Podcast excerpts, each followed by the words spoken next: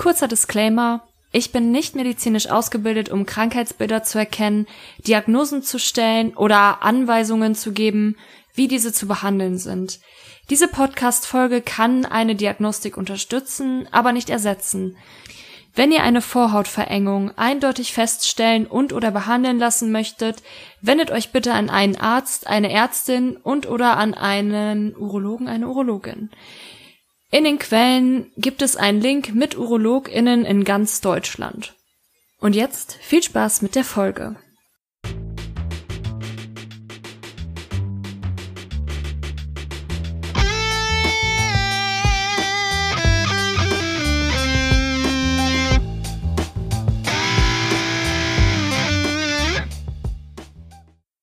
Moin moin und herzlich willkommen zu einer neuen Folge von dem sexualpädagogisch wertvollen Podcast. Ich bin Laura, bin zertifizierte Sexualpädagogin und wir behandeln wieder ein Wunschthema, das mich über eine Nachricht auf Telonym erreicht hat.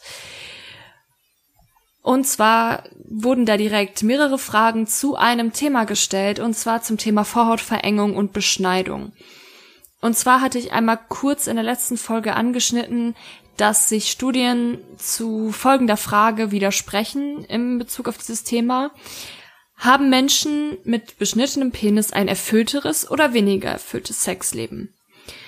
Und da war die Frage, ob ich mich denn mal mit der Studie auseinandersetzen kann, weil ich kurz gesagt habe, ja, wenn ich äh, die Büchse der Pandora wirklich öffnen soll, dann lasst es mich wissen. Ihr wollt es also wissen. Also habe ich mich da mal damit auseinandergesetzt. Und dann war noch die Frage, was denn die Meinungen der Frauen zu beschnittenen oder unbeschnittenen Penissen sind und ob ich das vielleicht auch mit meinen eigenen Erfahrungen ergänzen könnte. Ja, das ist erstmal so das, worüber wir heute sprechen werden. Und wenn euch diese Folge gefallen hat, freue ich mich über ein Like wenn ihr jemanden habt, der oder die von dieser Folge profitieren könnte, teilt diesen Podcast sehr gerne und empfehlt ihn weiter. Und wenn ihr nichts mehr verpassen wollt, dann folgt dem Podcast und meinen Social Media Kanälen. Auf Instagram findet ihr mich unter sexualpädagogisch unterstrich wertvoll, auf Twitter unter sexpad wertvoll und auf TikTok unter, auch unter sexpad wertvoll. Ja, wenn ihr auch einen Themenwunsch habt oder eine Frage zum Thema Sexualität, Pubertät, Identität, die ich euch im Podcast beantworten soll, dann stellt sie unter telonym.me slash sexualpädagogisch unterstrich wertvoll. Und da der Podcast wissenschaftlich fundiert ist, findet ihr die Quellen in der Beschreibung oder in den Show Notes. Da könnt ihr euch dann auch nochmal die Studien ganz genau angucken und vielleicht auch nochmal gegenchecken und natürlich freue ich mich auch über Rückmeldung, falls ihr irgendwas noch in den Studien gefunden habt, was ich vielleicht übersehen habe. Wir fangen jetzt direkt an mit den Studien eben zu der Frage, ähm, ob der Sex mit einem beschnittenen Penis besser oder schlechter ist. Erstmal ein Fun Fact zu dem Thema. Generell gibt es erstmal circa 1000 wissenschaftliche Publikationen, also eine ganz hohe Dichte. Es ist ein sehr großes Interesse wohl daran, das zu erforschen. Ich selber habe auch viel recherchiert und viele Studien gesehen und muss generell erstmal anmerken, dass einige wichtige Sachen zu beachten sind, wenn man sich überhaupt generell mal mit Studien auseinandersetzt. Es hört sich immer ganz toll an, wenn jemand sagt, Studien haben bewiesen das. Aber erstmal kann man nichts darauf geben, wenn keine Quellen angegeben werden oder verlinkt sind. Und gerade die Studien, mit denen ich mich auseinandergesetzt habe, sind ein Versuch, die Realität abzubilden. Also sie können nichts, also nie zu 100 Prozent die Wahrheit wiedergeben, aber sie versuchen möglichst nah ranzukommen. Studien und Untersuchungen können außerdem auch so gestaltet werden, dass sie ein bestimmtes Ergebnis erzielen sollen oder bestimmte Ergebnisse werden nochmal besonders betont. Das sieht man auch nochmal im weiteren Verlauf der Folge, da gibt's dann so ein paar Beispiele dafür. Was auf jeden Fall wichtig ist, ist, sich auch ein eigenes Bild von den Studien zu machen und auch kritisch zu sein. Ich habe versucht, in meinen Recherchen möglichst neutral und transparent an die Sache zu gehen. Und deshalb gibt es auch zu jeder Studie Anmerkungen von meiner Seite. Ich werde euch vermutlich generell auf die Frage keine klare Antwort geben können, so wie es vielleicht einige erwarten, So, ist der Sex mit beschnittenem Penis denn jetzt besser? Diese Frage ist ein bisschen schwerer zu beantworten, weil sich viele Studien widersprechen. Mir ist aufgefallen, dass es meistens in der Debatte darum geht, ob sich die Beschneidung negativ auf das Sexualleben auswirkt. Es gibt keine bekannten Ergebnisse, in denen die Beschneidung eine Verbesserung der Sexualität darstellt. Muss jetzt auch nicht heißen, dass es mehr Zahlen dazu gibt. Es gibt Studien, die Angaben zum Empfindlichkeitsverlust der Eichel und Erektionsschwierigkeiten machen. Also die sagen, wenn du beschnitten bist, dann ähm, hast du, ist es wahrscheinlicher, dass du einen Empfindlichkeitsverlust an der Eichel hast und Erektionsschwierigkeiten hast. Es gibt eine sehr bekannte Studie aus dem Jahr 2007, auf die sich häufig gestützt wird, wenn man eben sagen möchte, dass eine Beschneidung einen Empfindlichkeitsverlust an der Eichel und eine Erektionsstörung hervorrufen kann. Diese Studie wird aber an vielen Punkten kritisiert, zum Beispiel an der geringen teilnehmenden Zahl an Statistik- und Auswertungsfehlern und an Interessenkonflikten wegen der Finanzierung durch eine Anti-Beschneidungsorganisation. Und genau das wollte ich da nochmal darstellen. Oder das ist genau das, was ich meinte mit, dass Studienuntersuchungen so gestalten, gestaltet werden können, dass sie ein bestimmtes Ergebnis erzählen sollen oder bestimmte Ergebnisse betont werden. Demgegenüber stehen vier andere Studien und die kommen auf das Ergebnis, dass die körperlichen Veränderungen durch die Beschneidung keine negativen Auswirkungen auf die Sexualität haben.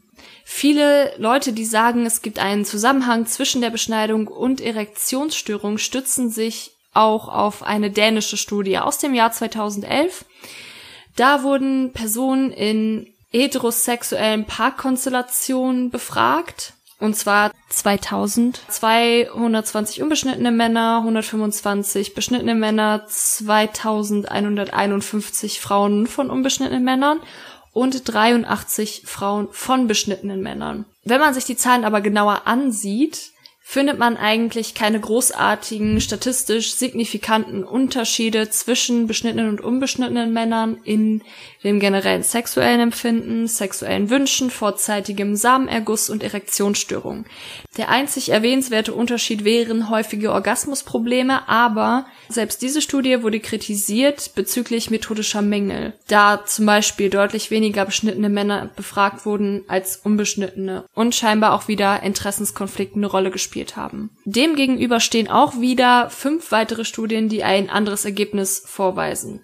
Man kann sagen, dass insgesamt mehr Studien Ergebnisse liefern, dass es keine sexuellen Nachteile durch eine Beschneidung gibt, die auch wenig kritisiert wurden oder gar nicht. Außerdem, was für euch auch nochmal wichtig ist, ist es fraglich, ob guter Sex oder ein erfülltes Sexualleben sich messen lassen kann da es immer etwas Individuelles ist und von vielen Faktoren abhängt. Und damit kommen wir auch schon zur nächsten Frage, ob Frauen beschnittene oder unbeschnittene Penisse besser finden. Diese Frage ist vielleicht ein bisschen leichter zu beantworten. Ich muss dazu noch mal eine Anmerkung machen. In diesen Studien werden Frauen nach ihrer Meinung gefragt. Es wird nicht das Lustempfinden irgendwie medizinisch gemessen, sofern das überhaupt möglich ist. Ich habe einen Artikel im Fachmagazin Sexual Medicine gefunden und dort wurden 29 Studien analysiert aus verschiedenen Ländern, Nordamerika, Europa, Australien, Asien, Afrika. Und diese Studie hat ergeben, dass die Mehrheit der Frauen einen beschnittenen Penis als hygienischer und ästhetischer empfinden. Sie verbinden das wohl mit einem geringeren Risiko für sexuell übertragbare Krankheiten. Hier nochmal die Anmerkung, ähm, ich bin auf diesen Artikel über einen Urologen gestoßen, der sich auf die Behandlung der Penisverkrümmung und dem Einsetzen von Penisprothesen und ästhetischen, ästhetischer Genitalchirurgie beim Mann spezialisiert hat. Und das, was man aus der Studie interpretieren kann, ist, dass es hier um hygienische Gründe geht und keine, die das körperliche Empfinden betreffen. Also es geht einfach darum, ich finde einen beschnittenen Penis besser, weil er auf mich sauberer wirkt und nicht, weil es sich besser beim Sex anfühlt. Außerdem muss ich einfach nochmal dazu sagen, man ist am besten vor Krankheiten geschützt, wenn man ein Kondom benutzt. Eine weitere Studie bestätigt übrigens auch diese Anmerkung, die ich jetzt gerade auch nochmal gemacht habe. Und zwar Befragungen in Kenia und Malawi. Ja, da muss man auch wieder kritisieren, okay, das ist jetzt nicht in Europa gemacht worden, in einer eher westlich geprägten Kultur, weil das macht auch nochmal einen Unterschied. Also diese Befragung ergab, dass die bereits vorhandenen Meinungen dieser befragten Frauen das Urteil der Befragten beeinflusst haben. Also aufgrund ihrer bereits vorhandenen Meinung haben sie ihre Studie, haben sie die Studie dementsprechend beantwortet oder die Befragung dementsprechend beantwortet. Und somit kann man auch interpretieren, dass eben die vorhandene Meinung zum Thema Hygiene zum Beispiel das Lustempfinden eher beeinflusst als die Beschaffenheit des Penis durch die Beschneidung. Aber auch hier gibt es wieder Studien, die sich in ihren Ergebnissen widersprechen. Außerdem ist nochmal gesagt, ob Menschen mit Vagina beim vaginalen Sex zum Orgasmus kommen, hängt von mehr Faktoren ab, als ob der Penis beschnitten ist oder nicht. Und nochmal zum Thema Hygiene. Auch wenn das Infektionsrisiko geringer ist für sexuell übertragbare Krankheiten, heißt es nicht, dass es gar nicht mehr vorhanden ist. Eine Intimhygiene ist auch bei beschnittenen Penissen notwendig und benutzt einfach Kondome. Dann seid ihr wirklich auf der sicheren Seite. Ob der Penis beschnitten oder unbeschnitten ist, ist außerdem nicht ausschlaggebend für eine gelingende Beziehung oder ein gelingendes Sexualleben. Und jetzt kommen wir schon auch quasi zu einer Art Fazit und meiner persönlichen Meinung. Da muss ich auch nochmal zu sagen, es ist nur eine Meinung von vielen. Wenn ihr das ähnlich seht oder anders seht, kommentiert mal gerne. Ist bestimmt cool, sich da mal auszutauschen und die Meinung von anderen Menschen mit Vagina zu hören. Also, ich habe zwar Erfahrungswerte mit beidem, aber ich mache mir bei der Wahl der SexualpartnerInnen eigentlich über ganz andere Sachen Gedanken. Also mir ist es wichtiger, dass ich mit der Person offen reden kann, dass diese Person mich und meine Wünsche und Grenzen ernst nimmt und auch in der Lage ist, die eigenen Bedürfnisse zu kommunizieren. Das erstmal so generell für Sexuelle. Und für eine Beziehung gibt es dann nochmal einen riesen Rattenschwanz an Kriterien, zum Beispiel Humor, Ehrlichkeit, politische Einstellung, ähm, werde ich durch diese Person in meiner Entwicklung als Persönlichkeit, als Person bestärkt? Wie ist das Menschenbild der Person? Wie geht diese Person mit anderen Menschen und mit Tieren um? Gerade als Hundemutti ist mir das natürlich sehr wichtig. Bekomme ich den Freiraum, den ich brauche? Haben wir gemeinsame Interessen? Ist diese Person empathisch? Werde ich getröstet, wenn ich es brauche? Und kann ich mich auch mit der Person gut unterhalten, sodass auch die Redeanteile zum Beispiel ausgeglichen sind und vieles mehr? Also bei mir stehen eher persönliche Werte im Vordergrund ähm, die auch quasi dann das Lustempfinden beeinflusst. Denn Sex ist eben viel Kopfsache und Lust ist auch Kopfsache. Ob diese Person beschnitten ist oder nicht, war für mich noch nie irgendwie ein Ausschlusskriterium. Was den Penis betrifft, ist mir ganz persönlich nur wichtig, dass eine vernünftige Intimhygiene betrieben wird. So, dazu zu meiner ganz persönlichen Meinung. Jetzt noch mal so ein paar abschließende Worte.